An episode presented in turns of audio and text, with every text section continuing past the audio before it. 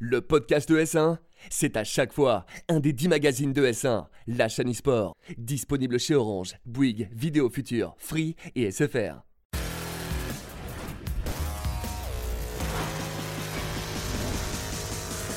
Salut à tous et bienvenue sur ES1, c'est la chaîne e-sport et vous regardez le mag ES1. Pendant une heure, on va faire le tour de toute l'actualité e-sport et gaming et Dieu sait qu'elles sont riches ces actualités en période de rentrée avec Thibaut Bradshaw et Maxime Girassi. Tu vas bien Super. Ah, ça roule, bah, tant mieux pour toi alors. Et vous aussi Euh, écoute, Bah, euh, tout- on, est, on est très bien, on est très bien, c'est la- c'est encore la reprise. L'année dernière, la semaine dernière, tout le monde avait sa veste et là, ça y est, ça, Ça y est. relâche dès la deuxième semaine. Quoi. Très bon, pas la ouais. relâche. Voilà. euh, c'est pas là. Moi, je passe mon week-end à Berlin, à l'IFA, Bertrand, tu savais? Eh ben, passe un bon week-end. Et bah voilà. Ah, tu, Très vas, bien. tu vas découvrir euh, plein de nouveautés. Tu vas croiser Pentaro ou pas? Je vais pas croiser Pentaro, il va venir avec moi, mais monsieur a pris des vacances aux États-Unis. Voilà. D'accord. Donc, en Donc, tout je cas, suis tout tu, seul. euh, tu nous prépares des reportages, Des sur reportages. l'IFA, le grand salon high-tech européen. Donc, c'est ce week-end à Berlin. Deux invités pour nous accompagner euh, tout au long de cette émission. À gauche de l'écran, on vous présente Aydin Sarmadi. Je l'ai bien présenté- euh, prononcé. ouais. Euh, Aydin, euh, comme son nom l'indique, est brésilien. non, Aydin, tu as dirigé pendant 4 ans le département e-sport et gaming de Webedia au Brésil. Et donc, tu es un expert du jeu vidéo et de l'e-sport au Brésil. C'est vrai que c'est un, un terrain de jeu dont on parle beaucoup et tu vas nous en dire plus sur euh, cette grande terre d'e-sport, pourtant encore méconnue par, euh, par les Français que nous sommes. Avec plaisir. Voilà, tu vas nous raconter tout ça. On va faire un petit focus sur euh, l'e-sport au Brésil avec Aydin, notre invité. Et puis à ses côtés, vous l'avez reconnu, c'est Felkane. Comment ça va, Théo? Ça va très bien. Euh, Joueur pro de Hearthstone, tu portes les couleurs de Solari. tu as déjà à 23 ans un beau parcours dans l'e-sport. Tu as fait combien de, combien de teams? Ah, j'ai fait Melty du coup, Millennium, Arma Team et maintenant Solari. Et tu vas nous parler de ton premier grand titre mondial puisque tu as remporté le Master Tour de Séoul cet été. Euh, vraiment GG. Merci. Et on parle de Hearthstone du coup dans cette émission. Voici tout de suite le sommaire du mag ES1. On démarrera comme chaque semaine avec euh, toute l'actu e-sport de Thibaut Bradshaw. Il sera notamment question euh, des finales LEC. Et puis tiens, puisqu'on parle de Berlin, il y a aussi euh, un Major euh, et euh, Vitality a organisé un déplacement pour aller euh, soutenir son équipe de CSGO. Euh, des FPS toujours, mais sur euh, Call of Duty, la ligue n'est pas lancée, qu'elle est déjà dans la tourmente. On fera le point sur euh, le lancement prochain de cette euh, ligue avec les franchises sur Call of Duty. Et puis, euh, transition toute trouvée avec le French Monster qui, qui, a fait les grandes heures de Call of Duty en France. Gotaga qui a signé un partenariat avec Adidas. Et ça, c'est joli. On vous le disait, Hearthstone avec notre invité Felkane. On verra où en est le jeu et on essaiera d'expliquer pourquoi les Français sont si bons euh, en ce moment sur Hearthstone. On partira ensuite au Brésil avec euh, Aydin. Euh, il sera question là aussi de FPS. C'est une grande terre de FPS avec euh, CS, avec Rainbow. Et puis on verra un petit peu comment se développe le jeu vidéo et l'e-sport au Brésil, où 20 millions de personnes suivent régulièrement l'e-sport. C'est le troisième pays au monde en termes d'audience pour l'e-sport. En fin d'émission, toute l'actu gaming avec euh, les dernières infos du Nintendo Direct. C'était cette semaine, il y a eu beaucoup, beaucoup d'infos. Euh, Uplay plus le service par abonnement euh, d'Ubisoft qui est dispo. On parlera également euh, à propos d'Ubisoft du nouveau jeu du créateur d'Assassin's Creed, Patrice Desilets. Ça s'appelle Ancestor. Et puis, la nouveauté de la semaine, c'est NBA 2K20, NBA 2K20. 2K20, ça y est, il est euh, dispo et on l'a essayé. Bienvenue donc, le mag ES1 sur ES1, la chaîne e-sport. On commence tout de suite avec l'instant e-sport de Thibaut Bradshaw. Et après les LCS aux États-Unis, place au final des LEC en Europe. Ouais, exactement. Place à la fin des playoffs et ça a commencé avec un match, une sorte de finale avant l'heure. C'était G2 contre Fnatic, les deux équipes les plus titrées euh, d'Europe. Fnatic, c'est 7 titres de champion d'Europe. G2, c'est 5 titres de champion d'Europe et champion en titre. Et là, ce match, il permettait de savoir quelle équipe entre les deux allait attendre bien au chaud sa finale dimanche à Athènes, justement pour peut-être potentiellement avoir un nouveau titre et champion de LEC. Et c'est G2 qui s'est imposé dans cette rencontre. Euh, une rencontre qui a eu vraiment un scénario incroyable parce que Fnatic a commencé à mener 2-0, c'est-à-dire qu'ils étaient vraiment extrêmement bien. Il leur manquait plus qu'une partie. La troisième partie, la tenaient.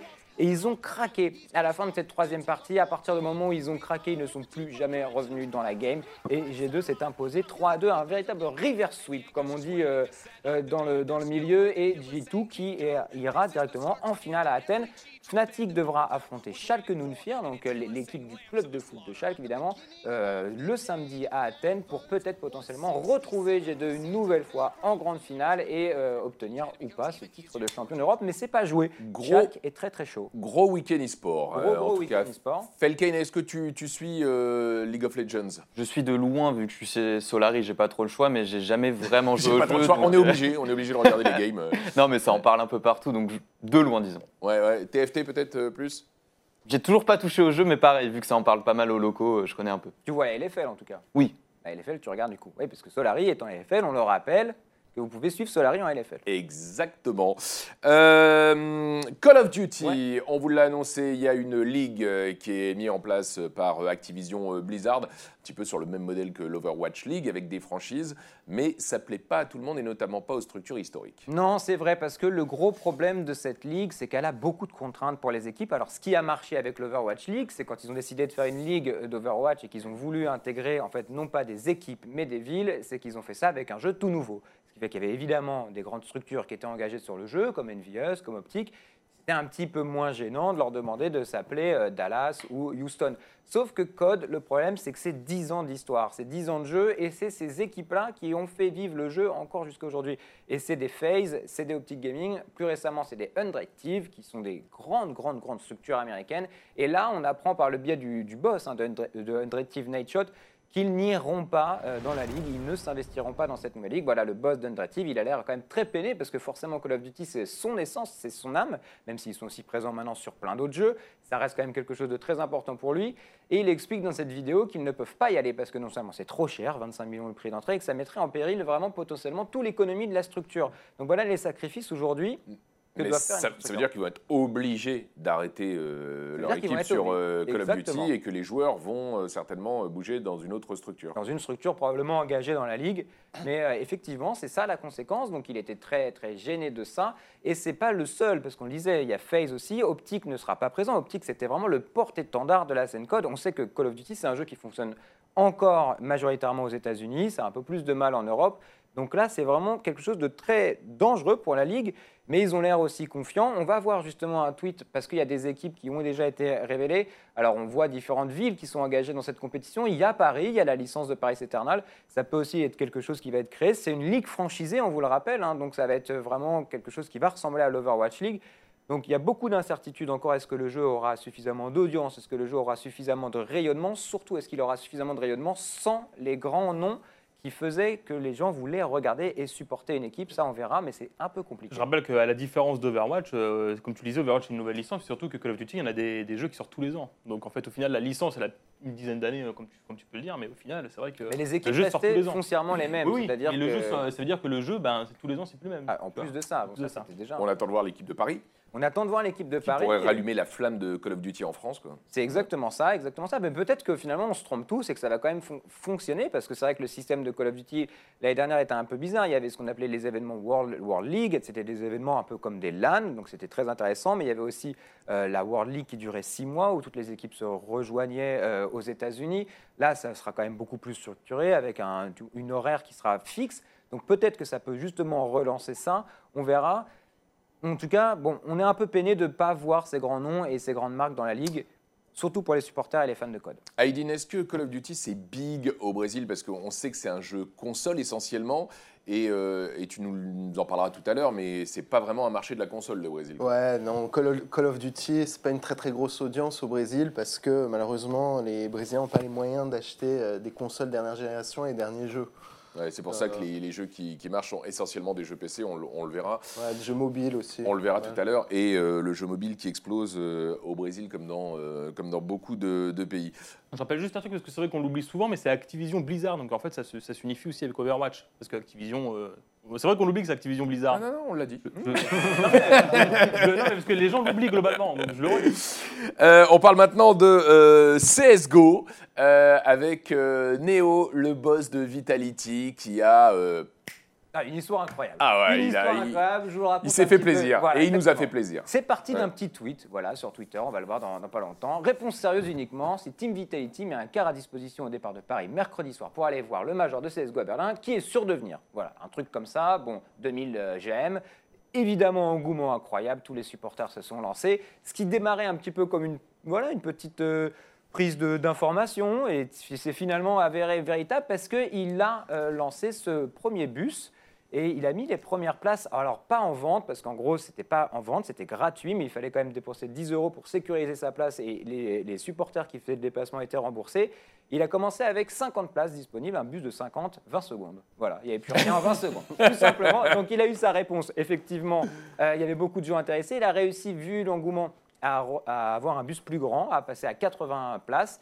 Et on va voir une petite vidéo. Le bus est parti. Néo a accueilli euh, les supporters qui étaient déjà très chauds. C'est historique parce que c'est peut-être le premier déplacement d'Ultra dans l'e-sport. On n'a jamais vu ça. C'est assez Alors- incroyable. Alors moi j'avais assisté à, à un match euh, de League of Legends dans les studios de, de Riot de Vitality au mois d'août euh, 2018, Ouais. il, y a, il y a- il y a tout juste un an, et il y avait déjà un groupe de supporters Exactement. qui s'étaient déplacés là-bas. Et, Mais ils étaient une vingtaine.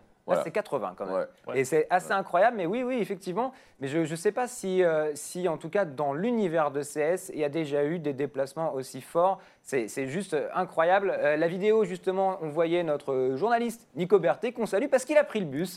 Ce qui veut dire aussi que pour vous, pour ES1, on vous montrera toutes les images des inside. Il y avait plein de gens dans le bus. Il y avait, il y avait Roby aussi, hein, une Voilà. figure de, de Vitality. Et en tout cas, c'est vraiment super comme initiative. Et même si on le n'est pas à. Berlin, on va, euh, on va supporter Vitality dans ce major, euh, le quart de finale. euh, et- Avant-garde, les ouais, Kazakhs. voilà. Tout à fait, Et ouais. on espère que ça ira plus loin. Euh, on enchaîne avec euh, Gotaga. On ouais. revient à Call of Duty et on reste dans l'écosystème Vitality. Voilà, une petite news comme ça, un petit peu euh, écosystème euh, people, on va dire, mais en tout cas une belle annonce parce qu'on a appris euh, l'annonce du partenariat entre Gotaga et euh, Vitality. Ça arrive quelques semaines après l'annonce du partenariat entre Ninja et qu'est-ce que Adidas. Vitality, Adidas, pardon. On avait appris Adidas qui avait signé Ninja aussi. C'était le premier streamer pro à être signé avec cet équipementier-là. Maintenant, il, est, ça, il y a Gotaga qui le rejoint. Euh, un très beau trailer tourné sur, le, voilà, sur les, grandes tendances, de la persévérance. Il explique un petit peu son parcours et c'est les valeurs en tout cas qu'il va mettre en, en place. On ne sait pas exactement comment ça va s'activer. Euh, J'imagine, bon, il va porter des vêtements, mais bon, il y aura peut-être d'autres contenus qui va être fait euh, autour de ça. Mais en tout cas, c'est super cool de voir euh, vraiment un équipementier sportif aussi rayonnant s'investir de plus en plus dans l'e-sport. On, a vraiment l'impression qu'ils ont envie d'y C'est aller. classe et la vidéo est super La bien vidéo est produite. super. Donc on, voilà, peut-être que Adidas maintenant fera d'autres choses dans l'e-sport. Pourquoi pas une compète Pourquoi pas d'autres choses GG à Gotaga qui C'est a réussi en plus à placer ses autres partenaires dans la vidéo. Ouais. hein. Il y a du Red Bull, il y a du Scuff. très, très fort. Très très fort. Ce qui est dingue, c'est qu'il m'est arrivé un truc de ouf la semaine dernière. Je vous raconte parce que c'est dingue. Je, je vais dans un magasin à côté de chez moi, je vais m'acheter des boissons énergisantes et qui joue sur la, sur la, la cover de la boisson? Gotaga. Eh ouais. Ah oui, Il oui. est aussi sur la canette. Il est tout part. Ouais, il est partout, il est trop fort, il est trop fort. Le French Monster. Euh, on passe tout de suite au débat de la semaine. Hearthstone, on en est où? Et on en parle avec Théo Dumont-Felkane, le joueur de Solari, euh, qu'on peut considérer euh, actuellement comme le meilleur joueur français de Hearthstone? Ça me fait plaisir que tu le dises, donc on va dire oui. Est-ce que tu te charries un petit peu avec Odemian? Parce qu'Odemian, avant, c'était le premier Français à avoir réussi une performance internationale en gagnant le Major de Toronto, je crois. Est-ce que du coup, euh, aujourd'hui, tu- voilà, il y a un petit duel entre vous deux pour savoir qui a eu la meilleure perf inter?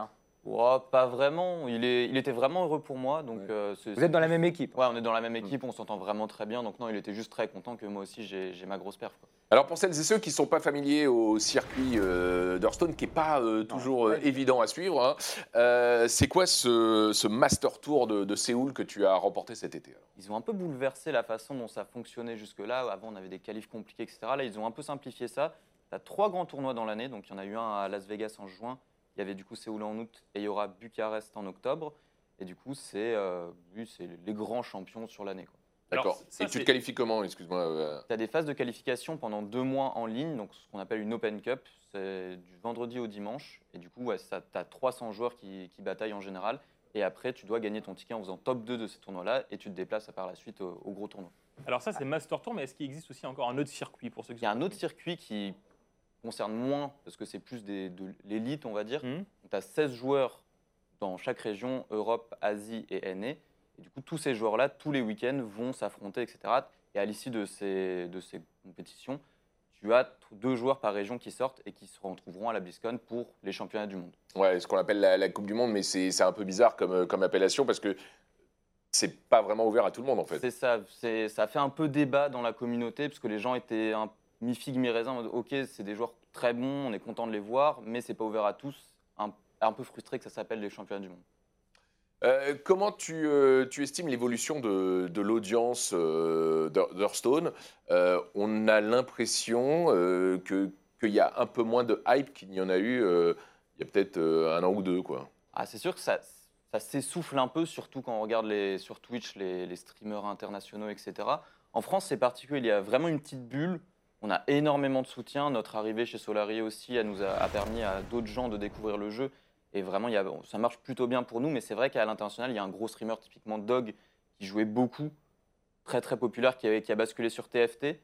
Donc ouais, c'est compliqué vraiment à cerner. Et c'est là aussi où je pense que, euh, avant tu me diras évidemment ton, avis, moi d'un point de vue extérieur, j'ai l'impression qu'il y a un petit peu de, de- de- de- Voilà, Blizzard stagne aussi dans sa manière de produire les compétitions, ce qui ne favorise pas l'audience. C'est-à-dire que par exemple, quand euh, tous les Solaris se déplacent sur un événement, il y a vraiment un engouement qui se fait de toute la communauté Solari, de tous les fans d'Hearthstone français, sauf que tu ne peux pas voir la game des joueurs que tu veux voir. C'est-à-dire qu'il y a une scène streamée sur environ combien de personnes sur un Grand Master 300, 300 peut-être personnes, ouais. 300 per- personnes. Donc ils vont streamer qu'un match. Et tout le reste, tu ne les vois pas. C'est-à-dire que pour vous dire, euh, sur Solari, il faut un Google Doc euh, partagé avec tous les viewers. Et c'est comme ça qu'on arrive à savoir bah, si Oliège a réussi euh, son match, si tu as réussi ton match. Quoi. C'est-à-dire, à ça différence de Fortnite par exemple, vous n'avez pas le droit de streamer vos games. C'est interdit. non Et ça, c'est assez dramatique pour le. Ouais, C'est- le cas aussi dans le versus, hein, typiquement, quand tu vas regarder des matchs, euh, les matchs. Si tu vas regarder tous les matchs de l'Evo, tu ne peux pas. Tu peux pas Ouais. regarder tous les matchs. Mais bon, après, euh, là, c'est quand même un jeu un peu différent du Versus. C'est-à-dire que, par exemple, Solari a envoyé 5 joueurs. Ouais. Et et il y a aussi tout ce suivi-là qui aurait pu permettre. euh, parce que techniquement, c'était possible. Et je pense que ce que toi, par exemple, beaucoup de gens vous ont dit mais comment est-ce qu'on voit vos matchs? Comment est-ce qu'on fait pour les regarder? Ou pourquoi vous n'êtes pas streamé ou quoi que ce soit? Les gens sont habitués maintenant, donc euh, il y en a toujours qui se, qui se Mhm. questionnent. Mais maintenant, les gens savent comment ça fonctionne, mais ça reste une frustration. En effet, bah, ils veulent voir nos matchs, et des fois, bah, c'est peut-être des joueurs connus à l'international, mais eux, ça leur parle pas vraiment. Et oui, c'est un peu frustrant pour le public français. Alors, ce qui est incroyable, c'est que cette finale que tu as remportée à Séoul, tu l'as remportée contre un autre joueur français, Zim de Helios euh, Gaming. Et on peut signaler d'ailleurs qu'il y avait euh, euh, quatre Français dans le top 8, euh, dont euh, notre pote Unid. C'est incroyable. Est-ce que c'est un accident ou est-ce que ça illustre le niveau de la France, qui est euh, une des nations majeures sur Hearthstone Je pense que ça confirme le fait que la France fait partie des meilleurs pays, ouais. Il y avait à Las Vegas, il y avait deux joueurs francophones déjà qui avaient fait euh, top 8, donc euh, là c'est vrai que c'est assez exceptionnel, je pense pas que ça se reproduira. Faudra confirmer à Bucarest, mais euh, ça montre qu'on a notre place. Ouais, et puis majoritairement, je crois que je me demande si la France n'est pas une des nations les plus représentées dans ce genre d'événement, parce que beaucoup, beaucoup de joueurs français arrivent à se qualifier dans ces Open Cup pour faire ce déplacement. Donc ça, ça fait vraiment de la France un, un vrai vivier euh, d'Hearthstone. Maintenant, c'est super de, pouvoir avoir vu euh, justement Felken remporter ce titre, qui euh, peut-être te permettra de devenir Grand Master, qu'on te retrouvera peut-être dans la ligue, et tu pourras probablement disputer les Worlds l'année prochaine. C'est ça un peu où tu en es à ce moment-là? En théorie, normalement, je devrais faire partie des Grand Masters. On va voir si le format change encore. Bizarre, c'est ça. Chaque année, essaye de trouver un format, mais qui n'est jamais parfait. Moi, j'espère que ça va rester du coup, vu que j'en ferai partie. et, et auquel cas tu intégrerais la Ligue pour la BlizzCon de cette année ou euh, pour le circuit de l'année Ça prochaine serait le circuit l'année prochaine, ça serait plutôt 2020. ouais. D'accord, ok. Et, le fait d'avoir performé, du coup, alors tu disais, parce qu'on parlait un petit peu au début de l'émission, tu disais que c'était la première fois que tu performais vraiment comme ça hein, internationalement. Est-ce que c'est un changement de méta dans le jeu? Qu'est-ce qui s'est passé pour que toi, aujourd'hui, tu puisses performer comme ça euh, dans, dans cette compétition? Je pense qu'il y a deux facteurs. On avait organisé un tournoi quelques semaines avant Mmh. avec Solari. Et il y avait des joueurs internationaux, les, les plus grands joueurs d'Europe qui étaient venus. Et j'en avais battu quelques-uns. Je pense que ça a fait un déclic en me disant, bah, ok, ils sont peut-être meilleurs que moi, mais il y a ce facteur aléatoire qui, bah, pour le coup, peut m'aider et me permettre de, battre des joueurs vraiment bons. Et il y a aussi ce côté spécialiste. Donc le format aussi de la compétition lui-même a changé. Là où avant, on devait ramener quatre decks, on en avait en ramené qu'un. Et je suis aussi streamer. Je me considère plus d'ailleurs comme un streamer qu'un joueur pro. Et du coup, devoir maîtriser un seul deck plutôt que quatre, c'est sûr que ça va m'avantager par rapport à des joueurs pros qui vont s'entraîner vraiment euh, tous les jours, euh, 10-15 heures. Quoi. Aydin, euh, toi qui as passé 4 ans à la tête du département euh, e-sport et gaming de Webedia au, au Brésil, euh, tu parlais des jeux mobiles, des jeux Ouais. gratuits. C'est euh, le cas de, de Hearthstone, même si C'est pas tout à fait gratuit. tout à fait gratuit. Euh, Est-ce que ça fait partie des, des jeux qui, euh, qui fonctionnent bien au C'est- C'est Brésil? une des plus grandes audiences au Brésil. Le, ce qui, hélas, il n'y a pas tellement d'investissement de, Blizzard dans le scénario compétitif au Brésil. Donc il y a la Copa América, mais ils investissent très peu. Et il y a une communauté de joueurs brésiliens de Hearthstone qui, qui sont dans l'attente d'avoir plus de compétition. Euh, nous, on a fait quelques actions avec des marques, des marques non endémiques qui sont entrées euh, avec nous pour relancer Hearthstone. Donc c'était très cool. En tout la cas, les audiences sont bonnes en streaming. Les audiences sont excellentes. Ah ouais, audiences ouais. sont excellentes. Et toi, tu vois des, des joueurs brésiliens justement sur le circuit un petit peu tu... Il y a un joueur brésilien qui fait partie des Grand Masters, mais du coup euh, Amérique, qui s'appelle Reis. Donc euh, on sait que c'est pareil une, une grosse grosse communauté. L'année dernière, fallait se déplacer un peu partout dans le monde, et c'est le souci qu'ils ont, c'est que les équipes n'ont pas forcément beaucoup d'argent, et du coup peuvent pas se permettre d'envoyer des joueurs à l'autre bout du monde. quoi. Ouais, clairement, on parlera hein, dans la deuxième partie de l'émission euh, du, euh, de l'e-sport au Brésil euh, avec, euh, avec Aydin. Comment, quelle est la suite de, de la saison pour toi compétitivement maintenant? Et du coup, il y a Bucarest qui aura lieu le 20 octobre, Ouais. il me semble. Et derrière, ouais, je vais être en attente, voir si je ferai partie de cette fameuse ligue. Mais c'est vrai que c'est- ça va être un peu la off-season pour nous, du coup, vu qu'il n'y a plus de qualification non plus. Donc euh, on attend encore les annonces de Blizzard, voir ce qu'ils vont faire pour 2020, parce qu'on reste un peu dans le flou. ah oui, T'attends ça pour euh, la BlizzCon? Ouais, normalement, même avant, peut-être dans- d'ici 2-3 semaines, on devrait avoir plus d'informations. Et en termes de, de prochaine extension euh, Prochaine extension qui devrait être annoncée à la BlizzCon. Alors, j'ai une petite question quand même, parce qu'il y a un point qu'il faudrait aborder, c'est quand même l'arrivée de, TFT qui a un peu commencé à chambouler euh, euh, le monde du streaming Hearthstone, parce que beaucoup de joueurs de, joueurs, de joueurs de cartes se sont mis sur ce jeu. C'était le cas d'un des plus gros streamers, euh, Dog, qui est passé du tout sur, sur TFT. Arma a pratiquement pris un virage, pratiquement que TFT. Est-ce que vous, avec Solari, vous êtes encore sur Hearthstone, vous faites un peu de TFT de temps en temps, mais est-ce que vous commencez vraiment à regarder cette, euh, ce virage, vous aussi, pour pouvoir vous y positionner et peut-être faire un petit peu moins d'Hearthstone ou lâcher Hearthstone, ou au contraire, Hearthstone, vous voulez vraiment être, le bastion euh, français, pourquoi pas européen, de la télé Hearthstone Je pense vraiment qu'on a cette chance d'avoir énormément de gens qui nous suivent pour du Hearthstone, qui seraient déjà déçus qu'on fasse du TFT. Donc pour l'instant, on n'en discute pas. On verra si les, si les audiences deviennent vraiment mauvaises, ce qui n'est pas actuellement le cas. On y réfléchira, mais c'est plus euh, la TV LOL actuellement sur, euh, chez Solari qui joue à, TFT. Vraiment, on a envie de se concentrer sur Hearthstone.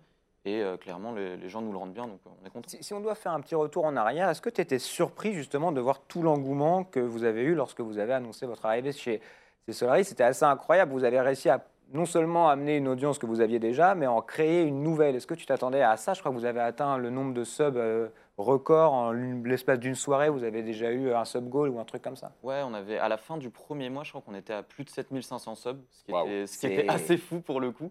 Et non, vraiment, on s'y attendait pas. On était bah, 4000 subs, ça serait assez incroyable. Notre plus haut sub goal, c'était 4000. On a dû en créer au fur et à mesure parce qu'on n'en avait plus. Mais non, clairement, c'est. je pense qu'on a sous-estimé l'impact qu'avait Solari et euh, l'engouement que ça pouvait générer, même sur des joueurs qui connaissaient pas forcément Hearthstone et qui s'y sont intéressés grâce à ça. Aujourd'hui, votre télé euh, Hearthstone fait presque plus de vues que la télé LOL, si je dis pas de bêtises, non? Ça se vaut. Ça dépend du streamer, mais en moyenne, des mois, ouais. Alors Thi- Thibaut parlait de TFT, mais moi je vais te parler d'un autre jeu où il y a une scène compétitive, euh, mine de rien, sur un jeu de cartes, c'est euh, euh, Magic. Est-ce que tu, tu suis un petit peu cette scène? Est-ce que toi, typiquement, ça pourrait te donner envie de, de switcher? Est-ce qu'il y a trop de joueurs sur Hearthstone? Est-ce que c'est le moment de, de bifurquer sur Magic alors qu'il y a quand même des cash prizes ou pas du tout? Euh, ça dépend. On a des joueurs typiquement Odemian, dont il Ouais. parler, joue euh, pas mal à Magic. Il a même fait des, des grands prix, enfin des grands prix non, il a fait des pro tours, etc. Il a Mhm. essayé. Mais personnellement, vu que j'ai cette opportunité-là de faire partie des GM, je pense que c'est pas du tout le moment. Je vais Ouais. essayer vraiment de me concentrer sur Hearthstone, essayer de mettre au niveau par rapport aux meilleurs joueurs mondiaux, parce que j'en suis loin, donc je vais devoir travailler pour, et clairement rester focus là-dessus. Felkane est notre invité, le joueur Hearthstone de Solari, qui a euh, remporté donc euh, ce Master Tour de, de Séoul. Tu le disais, hein, il y a des joueurs qui euh, n'apparaissent que dans les compétitions. Il y a des joueurs qui sont comme toi, des streamers aussi. Euh, Est-ce que c'est aussi un risque de dévoiler son, jeu, euh, le fait de, streamer? Et est-ce que justement, toi, tu vas aller mater les streams euh, des, joueurs pros qui, qui streament également? Le côté donner des informations impacte pas tant que ça, non, mais c'est plus essayer de perfectionner la façon dont on joue. Certains joueurs, bah, justement des joueurs pros, ont des, des petites astuces par rapport à certains match-ups, etc. Et du coup, les regarder, ça peut me faire progresser. ouais. Ok, très bien. Tu restes avec nous pour euh, la suite de l'émission. On va voir si vous avez bien suivi l'actu euh, gaming. C'est l'heure du quiz de Maxime. L'actualité gaming euh, dans le quiz de Maxime. Euh, Aidin, toi j'imagine que tu suis l'actualité gaming. Bien sûr, Hein, c'est un peu ton, euh, ton job. Euh, Felkane, toi tu, euh, tu joues à d'autres jeux que Hearthstone ou alors... euh, Un tout petit peu. J'ai une Switch, Ouais. donc, euh, plus Nintendo. Justement, je crois qu'il y a le Nintendo Direct, donc ça va m'aider. Voilà, il y avait, il y avait le Nintendo Direct. Est-ce qu'il y aura des questions sur le Nintendo Direct? Je ne sais pas. En tout cas, on est prêt à écouter ta première question. Écoutez, il y a quatre questions aujourd'hui, des questions gaming et e-sport. Comme ça, il y en aura pour tout le monde. Première question quel remaster de RPG annoncé lors de l'E3 2019 vient de sortir FF8. Ouais. FF8, voilà, c'est un, Voilà. point, un point pour Bertrand. Regardez, je vous ai mis des images. Final Fantasy VIII qui était sorti le 11 février 1999, donc ça fait 20 ans. Euh, 20 ans que le jeu est sorti. Bon, alors voilà, euh, c'est un super jeu si vous ne l'avez pas fait à l'époque. Ça a pris quand même un petit coup de vieux. Alors euh, Square Enix a décidé quand même de, remasteriser, de refaire les personnages qui sont encore dans le monde de l'époque. Donc en fait, c'est des photos avec des personnages qui se déplacent. Donc c'est très flou pour, euh, pour les décors. Mais voilà, si vous ne l'avez pas fait à l'époque, faites-le maintenant. Ça a pris un petit coup de vieux. Il y a quand même des bandes noires sur le côté parce qu'ils ont quand même gardé le côté 4 tiers, en tout cas sur console, parce que sur PC on peut le transformer en 16 neuvième. Et ils ont rajouté un truc très agréable qui s'appelle le mode x3. En fait, on peut passer le jeu en mode x3. Voilà, ça veut dire en 3 fois plus vite que le jeu original, mais la musique n'est pas en x3, donc du coup on peut faire vraiment le jeu beaucoup plus rapidement. C'est mieux. Quand même mieux euh, il y a des options- pas accélérée. Il y a des options aussi qui sont activables avec euh, ATB max, euh, limite break infini, les HP toujours au maximum si jamais vous voulez aller encore plus vite. Toi Thibaut, tu l'avais fait FF8 Ouais, c'est mon préféré. préféré, ouais, c'est ce C'est que mon préféré. Bah voilà. Tu vas le refaire euh, Faites-le. Je sais pas, mais parce que des fois, euh, voilà, je vais garder ma mémoire, mais, euh, mais je C'est sais vrai pas. que c'est- ouais. Bah voilà, donc euh, ça, ça vient de ressortir. Deuxième question. Deuxième question, quel jeu de sim racing a droit à son opus numéro 8 WRC. Oh là là, la machine. euh, C'est bien, tu vois, moi Bertrand lit ses mails, tu vois. Eh. Alors, WRC8. Eh ben ouais, Je suis WRC8. l'actu, euh, je suis l'actu. ouais, J'ai vu, euh, j'ai vu cette, cette annonce euh, d'ailleurs euh, ce matin même. Voilà, bah alors Ouais. c'est Kiloton Games hein, qui, qui sort le jeu, donc c'est un studio euh, qui est Français. basé à français, qui est basé à Paris, c'est ce que j'allais dire euh, Bertrand, hein, basé à Paris aussi à Lyon, il travaille sur plein de jeux. Euh, bah voilà, c'est WRC8 qui sort sur PS4, One, PC, ça sortira en novembre sur Switch, c'est dispo. Et d'ailleurs, petite info un peu, un peu e-sport, je donne un point supplémentaire pour euh, celui qui a l'info e-sport sur WRC8. Bah, Il y a encore un nouveau circuit. C'est quoi la Alors, question? Alors la question, mais non, c'est est-ce qu'il y a un truc particulier sur WRC8 qui va se passer là au mois d'octobre? Euh, C'est une info e-sport, donc est-ce que vous avez cette info ou pas du tout? Non. Et donc t'as pas lu tout le mail, Bertrand? Non, mais j'ai pas Ah lu bah mon voilà. mail, moi j'ai vu ça sur Twitter. Un championnat Ah, européen? Ouais. Alors en fait, figurez-vous que la compétition, alors là justement on pourra se poser la question sur, euh, sur l'e-sport, la compétition sur WRC7 est encore en cours et la finale de la compétition WRC7 se fera sur WRC8. Comme Ah, c'est improbable. bizarre ça. Très bizarre, et ben voilà, ça sera sur De Europe. WRC8. Pour un joueur de Fortnite, c'est totalement classique. Bah voilà. euh, euh, donc ce sera les 9 finalistes qui vont s'affronter durant la finale e-sport début octobre. Ce sera au rallye de Grande-Bretagne, au enfin, Pays de Galles. Donc voilà, c'est- euh, et il y aura une, une voiture à gagner. D'accord. Si jamais vous voulez vous lancer dans la- sur la scène e-sport, Sim Racing, En tout et il y cas, a c'est un jeu qui a, qui a bien fait le, le pont euh, de- depuis quelques années entre sport et e-sport. WRC8, euh, qui est donc euh, dispo sur toutes les plateformes en attendant son arrivée sur Switch un petit peu plus tard. Troisième pardon. question, Maxime. Troisième question, de quel emblématique joueur de football français vient-on de découvrir les statistiques de ses cartes FUT? Zidane. Oh. Ah bah écoute, je la donne à Oui, Théo. t'as raison. Un point pour Théo. Ouais. Un point pour Théo, mais alors... Et alors, ça donne quoi les stats euh, Alors les stats, donc ouais. du coup on a pour l'instant à d'annoncer, on a trois cartes FUT qui nous sont annoncées, euh, différents moments de sa carrière, Bordeaux, Real et euh, Juventus de Turin. Alors est-ce que vous avez à peu près les- une idée des stats? À votre avis c'est laquelle la meilleure période? Ouais, je, dirais, 98. Je dirais peut-être la période réelle quand même. hein. Ouais, quand même. Alors, Qu'à- bah, qu'à- écoute, qu'à de- du coup, sur la 2000, période- 2003. quoi. Ouais, la période Real 2000-2003, effectivement, il rejoint la capitale en l'été 2001, mais toi t'es chaud hein Attends. Euh, il a un 94, ce qui est quand même une très bonne note euh, sur FUT. Ensuite, on a un 96 Ils ont le droit de monter les buts de la Ligue des Champions. D'ailleurs, on voit qu'ils ont les, Ouais, qu'ils ont les droits. Voilà, ils ont un 96, 96 100 sur la période de Juventus de Turin, donc 96-98, et un 91 euh, bah, pendant son, épa- sa période bordelaise. Voilà, donc c'est des- plutôt des bonnes notes pour, pour, euh, Voilà. pour Zidane qui arrive enfin du coup dans FIFA, parce que ça fait quand Ouais, même des cool. années qu'on l'attend. on, on- on reconnaît les périodes euh, aux notes qui changent et, et aux cheveux aussi. cheveux. hein. Ouais, aux cheveux. Aux cheveux, effectivement. Alors, je le rappelle, FIFA, ça sort le. Alors, la sortie officielle, c'est le 27 septembre. Si vous avez lié Access, bon, vous pouvez jouer un petit peu plus tôt, etc. En tout cas, c'est vraiment un événement, l'arrivée de Zizou Ouais. euh, dans, euh, dans FIFA, dans les légendes de FIFA. On l'attendait depuis euh, des années. Dernière question. Dernière question quel club de football historique français se lance dans l'e-sport? Thibaut, tu peux pas répondre. Il a vu la réponse. Alors, un club historique euh, de Ligue 1, c'est bien en Ligue 1, hein, je oui, fait. Un club de Ligue 1 euh, qui, euh, qui se lance dans l'e-sport. Ils ont annoncé se lancer sur FIFA et Rocket League. Et ouais, Giroud a joué là-bas. Olivier de son prénom. Comment? Montpellier Montpellier. et Bravo. voilà, bravo, bravo Théo. Le MHSC qui se lance du coup dans l'e-sport pour la saison 2019-2020 avec la structure française, avec, avec la structure News ESC. Et alors ils vont se lancer sur FIFA, je le disais, avec Enzo Repert et Moussa Diakité, donc sur Xbox One et PS4. Et ils vont également se lancer sur Rocket League avec euh, les joueurs euh, qui ont remporté l'Occitanie Sport 2019. Donc du coup, bah voilà, on, se fait, on se fait plutôt bien. hein. Ils partageaient les mêmes couleurs naturelles avec BG News. C'est les mêmes Eh couleurs ouais, de bah, logo de base. Quoi. Bleu et bleu et orange. Génial. Eh ben, euh, GGTO, ça Ah. fait de partout alors. Attends, je dis juste le nom des joueurs sur Rocket League. hein. donc il y a Mehdi Louis, Antonin Westin et Hugo Da- de Carvalho. Voilà, les D'ailleurs, joueurs français. Tu as d'ailleurs euh, l'équipe, euh, les anciens du PSG eSport qui ont euh, euh, changé de structure. euh, L'équipe euh, Rocket League qui, euh, Chosette, euh, euh, Ferra et les autres qui euh, sont restés ensemble et qui ont trouvé une euh, nouvelle structure à l'étranger. Et on leur souhaite bonne chance pour la suite de la carrière. C'est terminé pour euh, cette première partie du Mag ES1. On revient dans un instant avec nos invités. On parlera notamment de l'e-sport au Brésil grâce à Aidin qui a dirigé les activités e-sport et gaming de Webedia à Rio et Sao Paulo pendant 4 ans. On va apprendre beaucoup de choses sur cette grande terre d'e-sport. Et puis on suivra euh, toute l'actu euh, gaming de la semaine avec notamment les annonces principales du Nintendo Direct. A tout de suite sur la chaîne e-sport.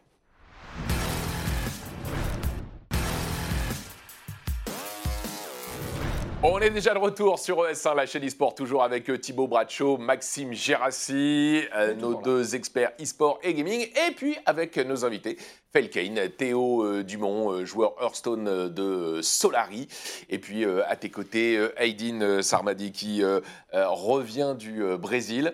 Euh, T'es français, mais euh, tu as, dirigé euh, l'activité e-sport et gaming de, de Webedia, le groupe dont ES1 euh, fait partie, qui, est, qui est bien installé au, au Brésil. Euh, Qu'est-ce que vous avez comme, euh, comme activité au, au Brésil sur le gaming? Il y a notamment euh, des gros sites web. hein. Oui, bien sûr, on a IGN Brésil qui est bah, le second plus grand IGN au monde. IGN, Après les États-Unis. Après les États-Unis. C'est combien qu'on se rende compte si on doit comparer l'audience d'un site comme IGN Brésil à l'audience d'un site qu'on connaît bien en France, par exemple jeuxvideo.com Non, c'est quand, quand même, c'est quand même plus petit malgré tout, mais ça reste le plus grand site au Brésil aussi. On parle de 4 millions de visiteurs uniques sur le Brésil. Euh, on a aussi Versus eSports, qui est notre site dédié aux eSports aussi, avec 3 millions de visiteurs uniques, un site qui a, qui a été lancé il y a deux ans. Et, C'est euh, important ce que tu dis. ouais. Le site gaming leader est à 4 millions de visiteurs uniques. Le site e-sport est à 3 millions de visiteurs Oui. uniques. Euh, ça veut dire que l'e- l'e-sport, euh, c'est euh, pratiquement au niveau du, du marché du jeu vidéo au Brésil. Quoi. Bien sûr, le- l'e-sport grandit très vite au Brésil. On parle de la troisième plus, grand- plus grande audience au monde après la Chine et les États-Unis. C'est combien de. Déjà, il y a combien d'habitants au Brésil? 200 millions d'habitants. Sur ces 200 millions, on a 60 millions d'habitants qui se considèrent gamers. Et sur ces 60 millions, il y en a 20 millions qui, qui assistent au moins une fois par, par qui mois. suivent, qui qui suivent l'actualité suivent e-sport, euh, qui l'actualité regardent des streams ou qui vont euh, à, à- à- à des événements. Alors, euh, il y a un truc que, que qu'on qu'on doit bien comprendre, c'est que euh, le Brésil est un pays qui est très protecteur économiquement. euh, et qui du coup, euh, euh, pendant euh, de, de longues années, a euh, vraiment taxé tous les produits importés. Oui. Euh, on se souvient notamment que Microsoft ou euh, Sony avaient été obligés d'installer des usines au Mhm. Brésil euh, pour fabriquer, enfin en tout cas pour assembler les consoles, pour que la PS4 ou à l'époque la Xbox 360 soit marquée euh, fabriquée euh, Oui. au Brésil. hein. Oui. Sinon, c'est quoi le prix d'une console par exemple? Euh, Aujourd'hui, c'est une, une console importée, si elle n'est pas fabriquée au Brésil. Non, tout simplement, quand la PS4 a été lancée au Brésil, elle était à l'équivalent de 1300 euros. Là, elle était importée. Euh, Elle était, elle était importée à l'époque. D'accord. Et le, le salaire moyen, c'est. C'est à peu près en euros l'équivalent de euh, 300 euros. 200 euros, 250 Donc ça veut dire euros. 4 salaires moyens. Ouais. L'équivalent de 4 SMIC. Exactement. Ah oui, c'est énorme. Donc, euh, donc En France, ce serait 4000 euros. Du coup, une, Ouais. une PS4 Ouais. à 4000 euros. c'est ça. C'est ça. Ouais, ça serait ça. C'était très dur de se procurer des consoles et le marché des consoles, des nouvelles générations de consoles a mis très longtemps à se développer. Et encore aujourd'hui, c'est-à-dire jusqu'en 2018, la console la plus populaire au Brésil, c'est l'Xbox 360. Mhm. Euh, La, la- la- la console leader du marché, l'année alors, ça a dernière, changé juste à- maintenant, en 2019, la PS4 vient de passer devant l'Xbox 360 juste maintenant, c'est-à-dire à la fin de la génération de la console. Ouais. Mais l'Xbox 360, c'était la, en 2018, c'était la console la plus populaire au Brésil. d'accord, c'est dire si, euh, en gros, le, le gros du marché, que les gens n'ont pas les moyens de s'acheter les consoles, même si quand elles sont fabriquées là-bas, elles coûtent moins cher, mais elles restent quand même très chères. coup, Elle coûte quand même euh, l'équivalent de 600-700 euros, hein, Oui, même c'est, fabriquée euh, sur place. C'est dingo, ça veut dire en gros euh, deux fois le, le- le salaire, le salaire minimum. Euh, donc le, le jeu se développe surtout sur PC Oui. et euh, sur, sur mobile. C'est quoi les jeux qui font le marché de, de l'e-sport et du gaming au Brésil? Bah, en ce moment, ce qui, ce qui cartonne beaucoup au Brésil, c'est Free Fire. Donc, c'était lancé à deux ans par Garena. Euh, le, jeu, le jeu est, est léger, il est simple à installer, n'importe quel euh, portable. Ça, c'est un jeu mobile. C'est un jeu mobile.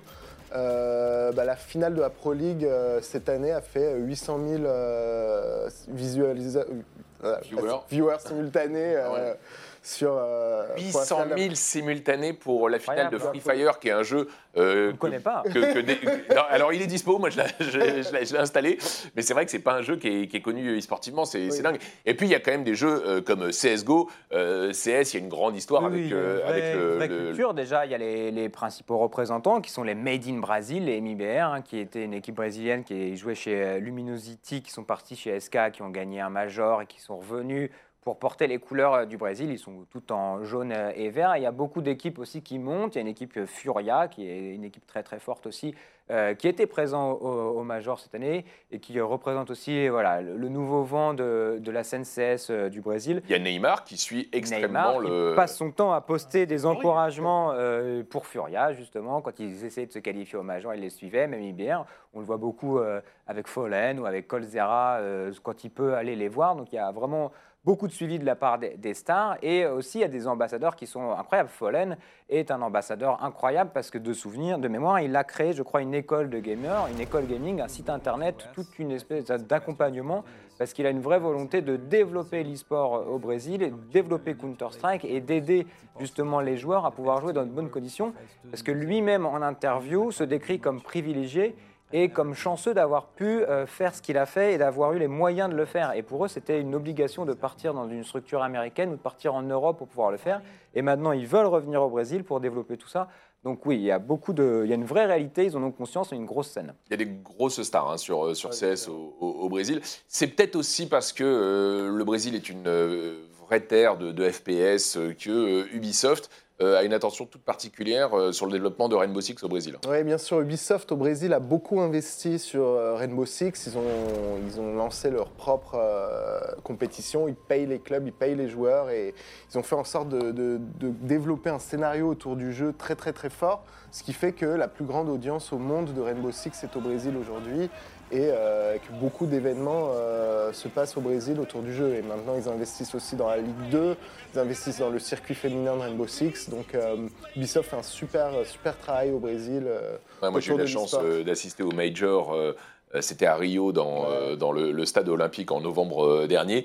Et c'est vrai que quand les joueurs brésiliens jouent, il y, a, il y a une ferveur absolument incroyable. Le public est extrêmement chaud. L'avantage aussi, c'est que les, les- on va dire que les clubs e-sport aussi ont joué le jeu parce que FaZe a recruté une équipe de joueurs totalement brésiliens et Evil Genius, si je ne me dis pas de bêtises, c'est aussi une équipe brésilienne sur Rainbow.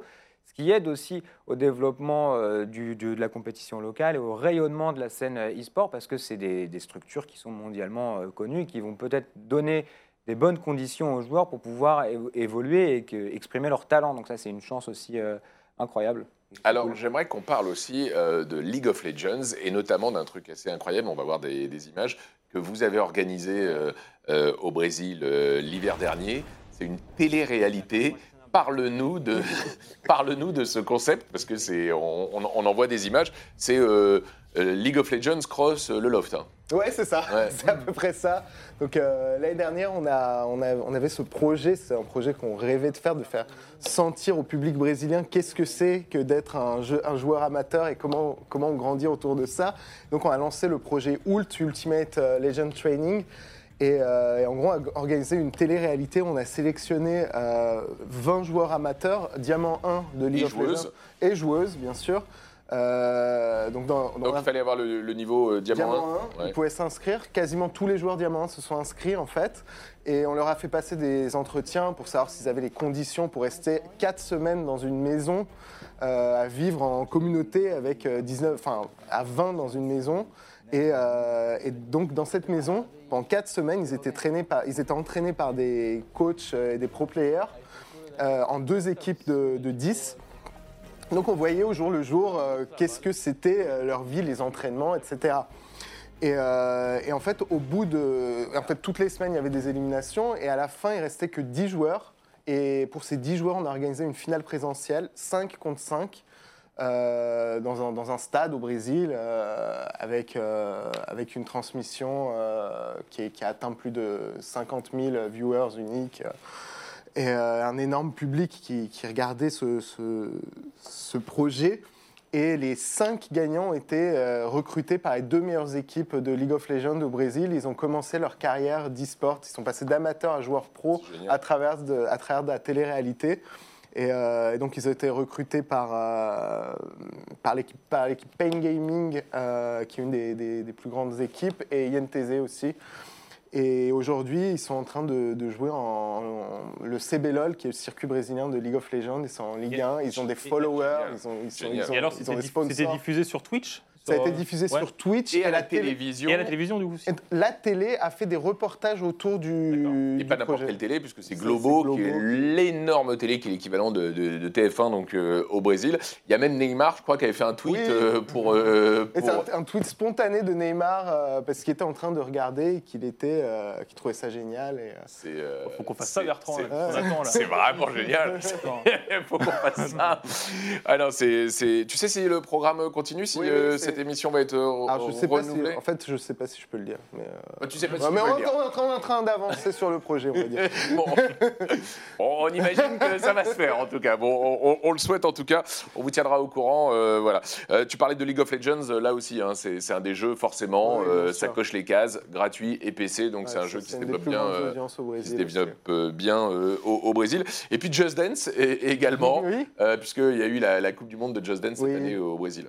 Donc oui, on a eu l'opportunité d'or- d'organiser la finale de la Coupe du Monde de Just Dance au Brésil et euh, c'est vraiment sympa de, faire, connaître ce jeu, mais au milieu du Brésil, euh, avec ses décors, ses plages. euh, Alors, le Brésil, politiquement, est dans la tourmente depuis euh, quelques mois, avec euh, l'arrivée d'un nouveau président qui change beaucoup euh, de règles euh, du jeu. Est-ce que tu penses que ça va avoir euh, un impact sur le développement de l'e-sport et notamment euh, sur euh, instaurer peut-être une certaine frilosité euh, des équipes étrangères on, le voit avec, avec CS, on le voit avec Ubisoft. Est-ce que tu penses que ça peut freiner ce, ce développement de, de l'e-sport ou pas? Je ne pense pas, parce que le- l'e-sport, c'est quand même euh, quelque chose qui se développe très bien au Brésil. Euh, le président, historiquement, ne croyait, pas, au- ne croyait pas aux jeux vidéo, mais il vient de- d'essayer de, lever les taxes autour des jeux vidéo. Donc, c'est quelque part euh, quelque chose de bien pour le, pour le Brésil et pour le jeu vidéo. Donc, euh, on est en train de regarder ce qui se passe, mais pour le moment, Alors- les investissements continuent au Brésil autour du jeu vidéo parce que c'est la troisième plus grosse audience au monde et que tout le monde a envie de. À l'inverse, j'avais une autre question qui, euh, qui va permettre de- peut-être de voir l'inverse. Est-ce que euh, vous pensez que des, des services comme euh, Google Stadia, c'est ça le nom Stadia, euh, qui va totalement euh, faire en sorte qu'on va pouvoir jouer euh, via Internet sans avoir de console, ça peut répondre à cette Totalement. problématique euh, de l'achat à 1300 euros d'une PS4. Ça, ça peut être une sorte de révolution. on Non, ça, ça peut être génial. Ça veut dire qu'on va avoir des gens qui vont pouvoir jouer compétitivement sans avoir besoin d'avoir des super PC. Euh, je pense que ça peut tout changer. Ça- ça- moi, moi, je crois vraiment aux jeux en streaming euh, pour des pays comme le Brésil. Ça, ça peut vraiment être Et alors, génial. autre question, je reviens vite fait sur l'e-sport. Comment est perçu l'e-sport en France depuis le Brésil? Euh, Ou est-ce que les gens regardent ou pas du tout? Parce que nous, c'est vrai Mm. qu'on parle du Brésil souvent. Est-ce qu'au Brésil, on parle de, de l'e-sport en France? Non, les, les Brésiliens, ils ont tendance à regarder. euh, je, je- je me pose la oui, question. Non, les, les audiences brésiliennes ne regardent que quand il y a des joueurs brésiliens, c'est-à-dire que tu peux ne plus du tout avoir d'audience sur CSGO s'il n'y a pas de joueurs euh, brésiliens qui participent. Donc ils sont très très axés autour de Très leur... très chauvin. Ouais, très très, chauvin. tout- très très autour de leurs propres joueurs et de leur. euh, Je peux vous dire que le nombre de fois qu'on a battu M- MIBR récemment sur CSGO, à mon avis, ils l'ont regardé. Je ne vais pas mentir, ça, ils l'ont regardé. On reste avec euh, Aydin et avec Théo pour la dernière partie de l'émission. On passe à l'after gaming de Maxime. C'est le retour sur toute l'actualité euh, gaming euh, de la semaine. Et la grosse actualité cette semaine, c'était ce Nintendo Direct dans la nuit de mercredi euh, à jeudi. On l'a suivi en direct et il y a eu beaucoup d'annonces. On s'est couché tard pour vous donner les infos du, du, du Mag ES1. Alors, la première info, alors déjà, Nintendo lance sur l'annonce d'Overwatch, qui débarque du coup sur Nintendo Switch. Alors, C'est quand même une grosse annonce, mine de rien, parce que même si le jeu est sorti en 2015, non déplaise, euh, non, déplaise, euh, non même pas 2015, que je raconte. Je suis Mais, très euh, content qu'il soit sorti Ça Overwatch. sort, ça moi. sort sur, sur Nintendo Switch. Euh, bah voilà, c'est plutôt une bonne nouvelle, ça commence là-dessus. Euh, Falken, toi, qu'est-ce que t'en penses du coup? Parce que mine de rien, c'est quand même un jeu Blizzard. Et tu as une Switch. Et tu as une Switch. Euh, non, mais parce que typiquement, Blizzard qui s'a- qui s'attaque de plus en plus sur les jeux consoles, est-ce qu'un Hearthstone sur Switch t'y Le, Non, bah, le, je peux le le dire. truc, c'est que tu as déjà Hearthstone sur téléphone, donc je vois pas ce que la portée sur Switch changerait grand chose. Tout le monde peut jouer à Hearthstone sur téléphone C'est actuellement. vrai. Et Overwatch, t'as t'as, euh, t'as envie d'y jouer? Je pense pas, non. D'accord. Ah bah, écoute, ça le mérite, ça le mérite d'être clair. Bon, en tout cas, c'était pas la seule annonce du coup de ce Nintendo Direct parce que vu que tu as une Switch, eh ben écoute, je vais te donner les autres infos. On a aussi euh, l'annonce du coup de la dispo instantanée de Banjo et Kazooie dans Super Smash Bros Ultimate. Alors, ils étaient déjà annoncés. Le, Ils étaient déjà annoncés, le- mais- Le duo était déjà annoncé, Ouais. mais ça y est, il a Ça est, été dispo. dit- rendu disponible cette semaine. Mais nouveau perso qui est annoncé, et qui fera beaucoup de, beaucoup de bonheur à notre ami de Versus Ken Bogard, c'est Terry Bogard de Fatal Fury qui débarque en novembre sur Nintendo Switch.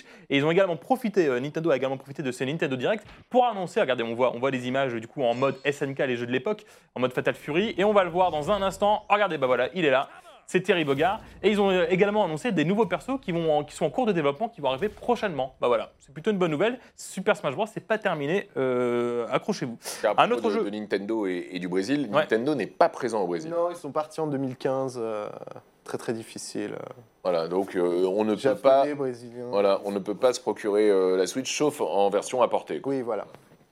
Bah c'est Mais dramatique. ils, commen- ils commencent à lan- ils commencent à lancer des. Ils, ils reviennent au Brésil à travers l'online, etc. D'accord. mais, euh, Ok, bon bah écoute. Ils sont partis. Euh, autre jeu, Return of the Obra Dinn, qui sortira l'automne 2019, qui est un super jeu si vous ne l'avez pas fait. C'est voilà, un jeu dans un bateau, un jeu d'enquête. Euh, super Kirby Clash, qui est dispo, qui est un free-to-play. C'est un mélange entre RPG et combat. Vous devez affronter des boss. Si vous aimez Kirby, si vous aimez la licence, c'est dispo également. Doom 64, qui était sorti en 1997 sur Nintendo 64, sera disponible le 22 novembre 2019. Trials of Mana, qui est en fait le Seiken Densetsu 3, qui sera disponible le 24 avril Tu, 2020. tu leur fais tout le Nintendo Direct. Non, pas du tout. Non, non, j'en ai plus que trois. J'en ai plus que. Il y a Deadly Premonition 2. Alors, le premier était voilà, bof. Il y a un jeu Star Wars qui sort. Il y a Assassin's Creed Rebel Collection. Donc, c'est Assassin's Creed 4 et Assassin's Creed Rogue qui sortiront le 6 décembre. Voilà, bonne nouvelle. Xenoblade Chronicles. Et enfin, la grosse nouvelle, c'est la sortie du coup de, des jeux Super Nintendo si vous avez le Nintendo euh, Online. Ouais, Voilà. ça c'est cool parce que jusqu'à aujourd'hui, on pouvait euh, on pouvait jouer à des jeux NES. Ouais. Et là maintenant, il y a des jeux Super NES et on les voit là. euh, Alors, ils sont tous des- là. Il y a des, euh, il y a des Mario, il y a des euh, Star Fox, euh, Zelda, Street avec la puce FX. Voilà. C'était un des Alors- premiers jeux 3D, ça. Il y avait déjà des jeux, il y avait déjà des jeux Super Nintendo que vous pouvez acheter à, à l'unité, mais là, du coup, ça y est, Là, hein, ils sont, intégrés dans l'abonnement. ils sont intégrés dans l'abonnement. Si vous avez l'abonnement, vous pouvez le prendre. Du coup, c'est 30 euros par an, si je dis pas de bêtises. Donc, euh, il y aura F0, comme tu disais, il y aura du Kirby, il y a du Pilot Wing, Super Mario Kart, Super Mario World, Super Metroid, Super Puyo Puyo c'est 2. une Super nouvelle. Et alors l'autre nouvelle associée euh, à celle-ci, c'est la- l'arrivée d'un. Il y avait Pilot Wings aussi, putain. Pilot Wings, ouais. Génial. Et c'est l'arrivée d'un- d'une manette Super Nintendo. 29,99€. Alors voilà, vous, pas, alors quand j'ai regardé, euh, c'est pas encore dispo, Non. mais ce sera, ce sera à peu près 30 euros pour euh, prendre la manette Super Nintendo qui se recharge du coup en USB-C, donc potentiellement utilisable sur un PC. C'est les mêmes jeux que Voilà. la Super NES Mini ou pas? Euh, pas tous, non, non, non, c'est pas du tout les mêmes jeux. Non. Bon, ça Voilà. c'est euh, génial. Et puis euh, une petite info euh, pour en finir avec ce Nintendo Direct, moi qui m'a beaucoup plu, c'est euh, l'arrivée d'un mode multi, l'officialisation d'un mode multi dans Luigi's Mansion Mansion euh, 3. 3, où on pourra jouer à 8 sur la même Switch en 4v4. Voilà, donc Voilà, euh, bref, un Nintendo. Direct bien, euh, bien, Bien dense. chargé. On parle maintenant euh, d'Ubisoft et de la nouvelle manière de consommer le jeu par abonnement. Ça se fait chez les Electronic Arts avec l'Origin Access euh, premier, chez Microsoft avec le Xbox Game Pass, chez Sony avec le PlayStation Now, et donc maintenant chez Ubisoft avec le Uplay Plus. Alors, UP+, ça va coûter 14,99€ par mois. Alors, vous pouvez le faire tout le mois de septembre gratuitement. Donc, profitez-en si vous voulez tester des jeux que vous n'avez jamais testés, que vous avez des images.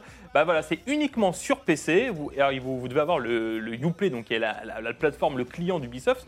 Bah voilà, hein, franchement, il y a tous les jeux d'Ubisoft qui sont dedans. C'est a- gratuit en septembre. C'est gratuit tout le mois de septembre. Alors, allez-y, faites-le. C'est Wow. gratuit, ce que je crois. Il y a enfin, tous c'est les jeux d'Ubisoft, même les derniers, tout bah, ça. quasiment. Alors, tous les jeux qui sortiront seront disponibles. Donc, de- de- dedans, tu as Trials Rising, tu as The Division 2. Quand Ghost Recon va sortir, il sera dispo. Tu as Rainbow Six. Donc tu as vraiment énormément de jeux. Alors je sais pas, il y, a- il y a tous les jeux d'Ubisoft, hein, mais il y a quand même pas mal de Mmh. jeux, une centaine de jeux. Donc tu vois, il y a du Steep, il y a du Splinter Cell, il y a du Rayman. Je les ai notés. hein. Il y a du Far Cry New Dawn, il y a même le Far Cry euh, Primal, euh, il y a Settlers, il y a Beyond Good and Evil. Enfin franchement, il y a tout quoi. Donc euh, c'est 14,99€. Et moi la question que je voulais vous poser, c'est mon petit débat dans mon, dans mon after gaming. Est-ce que vous pensez que c'est le travail ah oui, on a vu Golden Monster qui avait été annoncé à l'E3, qui sera disponible Day One avec Uplay Plus. Est-ce que vous pensez que c'est un travail des éditeurs ou le travail euh, des constructeurs d'offrir du coup des abonnements comme ça. Est-ce que ça, par exemple Nintendo, est-ce que à Ubisoft de proposer ces abonnements ou c'est à PlayStation et Microsoft d'offrir des abonnements? Parce qu'à la différence du coup du Xbox Game Pass, dans les, dans les Xbox Game Pass, on n'a pas que des jeux Xbox, on n'a pas que des jeux Microsoft. Non, mais euh, chez, euh, chez Electronic Arts, euh, Oui, non il y a des jeux hein, il y a Warner. des jeux, il y a des jeux Warner. Donc je pense que la, la grande bataille, évidemment, c'est d'avoir ses abonnés et que Ouais. chaque, chaque gros player, Ubisoft notamment, va essayer d'avoir des alliances. euh, et, et en l'occurrence, Ubisoft, ils ont un super catalogue. Donc Ouais, euh, oui, oui, oui. c'est vrai que euh, on, on risque de, de se retrouver avec beaucoup d'abonnements euh, simultanément. Euh, T'es chaud, toi, euh, pour euh, consommer comme ça le, le jeu vidéo par, par abonnement? Moi j'adore, mais je me vois plutôt sur une seule plateforme. euh, Hmm. Un abonnement. Ouais, un abonnement. Un seul abonnement. Bon, c'est que sur PC, hein, je le rappelle, hein, pour l'instant en tout cas. On parle maintenant euh, justement d'un créateur de jeu qui avait euh, quitté Ubisoft euh, avec fracas. Et, C'est et- Patrice Désilé, euh, le Canadien, qui était parti du studio d'Ubisoft Montréal pour monter son propre studio. Alors, même pour l'anecdote, il était parti d'Ubisoft parce qu'il avait fait Assassin's Creed, il était parti, il avait lancé un jeu qui s'appelait Amsterdam 1777 avec THQ, THQ qui était retourné chez Ubisoft, donc il s'est re-retrouvé chez Ubisoft, il est reparti de chez Ubisoft. Enfin bref, si vous êtes intéressé par l'histoire de Patrice Dizel, il y a une, une masterclass de jeux vidéo magazine qui est très intéressante, allez la regarder, donc on fait, on fait de la pub pour les copains. Euh, bah voilà, donc ça s'appelle Ancestors, on, on va voir des images, alors vous allez voir, c'est très particulier. C'est un jeu qui, était sort- qui devait sortir à la base épisodiquement, donc finalement c'est devenu un seul gros jeu. Et en fait, vous incarnez des primates. Donc vous êtes, euh, un jeune primate, c'était il y a 10 millions d'années, et vous êtes au cœur du berceau de l'humanité, c'est en Afrique. Donc voilà, vous êtes dans une, jungle, vous devez euh, éviter de vous faire attraper, comme on l'a vu, par des espèces de lions, là, comme dans l'âge de glace. Euh, et en fait, le principe du jeu, c'est un principe de. C'est un jeu d'exploration. Alors attention, c'est très dur, c'est pas du tout intuitif. hein, je, peux, vous le dire, j'ai testé le jeu pendant 5-6 heures. C'est très compliqué, euh, vous mourrez très facilement, c'est très punitif. Alors quand je vous dis ça comme ça, vous allez me dire mais pourquoi tu, pourquoi tu me parles de ce jeu-là? Eh ben euh, parce qu'en fait c'est très sympa parce qu'en fait au final vous devez faire des, des- des connexions neuronales en fait, vous devez euh, euh, retrouver la évoluer euh, Évoluer l'espèce en fait, vous devez Ouais. faire évoluer l'espèce. Alors attention, ça va pas jusqu'à l'homme, hein, parce que vous n'avez même pas la découverte du feu dans le jeu, mais c'est très intéressant parce que vous devez explorer seul, euh, pas sans, sans enfants, puis après avec vos enfants. T'es tout puis après, un vous- singe? T'es tout le temps un singe. T'es tout le temps un singe. Puis après, vous, vous devez faire évoluer votre clan. Vous pouvez décider d'éliminer votre clan et, et arriver 15 ans plus tard. Et en fait, c'est vos enfants qui ont vos connaissances. Enfin, vraiment, c'est vraiment un jeu surtout la connaissance. C'est un concept très original, c'est très nouveau. C'est très bizarre. Euh, ça prend du temps à se lancer. C'est pas très beau non plus. Mais voilà, c'est sympa. Non, mais euh, moi, je. Tu nous l'as bien vendu. On a grave envie. hein. Non, Pas très beau. mais mais C'est hyper dur, euh, c'est bizarre, euh, mais, c'est pas très beau. Mais voilà, je vous ne le conseille pas de vous l'acheter. Moi si j'ai bien jamais- aimé. J'ai bien aimé. T'as bien aimé toi Moi j'ai bien aimé. ton Bah voilà, franchement, Voilà, euh, bah, je te le ferai tester si tu Ouais. veux. Et franchement, si, si vous avez, si vous connaissez quelqu'un qui l'a, essayez-le. Euh, je vous l'achetez pas. Sinon, l'achetez pas. Non, je te dis pas de pas dommage. l'acheter. Je te dis pas de pas l'acheter, mais c'est vrai que ça coûte un peu cher euh, pour ce que c'est. Voilà, donc euh, mais faites-le, c'est sympa. C'est le mot de la fin. On termine avec NBA 2K20. Ça aussi, c'est un jeu e-sport. D'ailleurs, c'est euh, énorme hein, ce qu'a fait la, la NBA euh, avec la NBA 2, 2K League euh, qui se jouera cette année. Donc sur ce nouveau jeu, ça y est, il est dispo. Et comme tous les ans, bah, euh, c'est super beau. Bah c'est super beau. Regardez, je vous ai mis les images. euh, Encore une fois, euh, bah, c'est un, c'est un beau jeu, c'est un NBA 2K. Alors faut, alors la difficulté de NBA 2K, alors de mon avis, moi qui ne suis pas joueur de basket ni joueur de sport tout court, vous le voyez avec mon corps, euh, c'est très compliqué si vous si vous ne connaissez pas le basket. Toi Thibaut qui, un- Bah, je suis pas un grand fan de basket. Mais tu Après, connais les règles, oui, un peu, ouais. Bah non, non, mais le jeu est super. hein. Franchement, en plus, j'ai regardé, il y a pas mal de nouvelles euh, options qu'ils ont créées. Ils ont fait un peu une refonte du mode euh, My Team, hein, l'équivalent du mode FUT euh, pour euh, NBA. Donc c'est aussi ça qui va être intéressant de voir comment ça va être joué euh, en e-sport là-dessus. Donc euh, et puis après pour tous les kiffeurs de basket, ce jeu c'est voilà, c'est le Et la musique quoi. est toujours Oui, bah oui. énorme dans le jeu. Et on rappelle que la NBA 2K League se joue à 5 contre 5. C'est-à-dire que les joueurs ne contrôlent que un personnage. Euh, ce, qui est, euh, ce qui est quand même Et justement, extraordinaire. si je dis pas de bêtises, les modifications du mode, c'est de faire en sorte que bah, ceux qui sont attaquants puissent avoir des mauvaises euh, compétences en défense. Parce qu'avant, ce qu'ils avaient remarqué, c'était que tout le monde pouvait être à peu près partout et qu'au final, bah, les meilleurs étaient tout le temps les meilleurs. Moi, Là, ce sera pas le cas. J'attends de voir également aussi, alors peut-être pas sur cette édition-là, mais sur les prochaines années, euh, comment ça va être géré avec les lootbox, comme avec FIFA, parce que typiquement aujourd'hui en Belgique, ben, c'est compliqué euh, de faire de lootbox comme sur FIFA avec NBA 2K, il y a le même problème. C'est euh, Brian Badjan qui nous avait expliqué ça, donc euh, du coup, euh, qui est belge. Donc du coup, je, je me demande vraiment comment on va travailler là-dessus, Chouké et du coup EA avec euh, son FIFA. Voilà, en tout cas, NBA 2K20 est dispo. C'est le jeu de la semaine du MAG ES1. Et c'est la fin de cette émission. On vous remercie de nous avoir suivis. Merci Thibaut, merci Maxime, merci, à nos invités. Aidin Sarmadi qui nous a parlé de l'e-sport au Brésil. On a appris plein de trucs, c'était cool. Et puis euh, Théo Dumont euh, Felkane de l'équipe euh, Solari. Encore bravo pour ton titre décroché à Séoul. Bonne saison à toi et on te retrouve en streaming sur les, les chaînes de, de Solari et sur ta chaîne également. Que Solari. Que Solari, d'accord. tu, tu streames pas en perso. Euh, non, non, il, il joue collectif, euh, Théo. à bientôt donc sur ES1, la chaîne eSport. Ciao.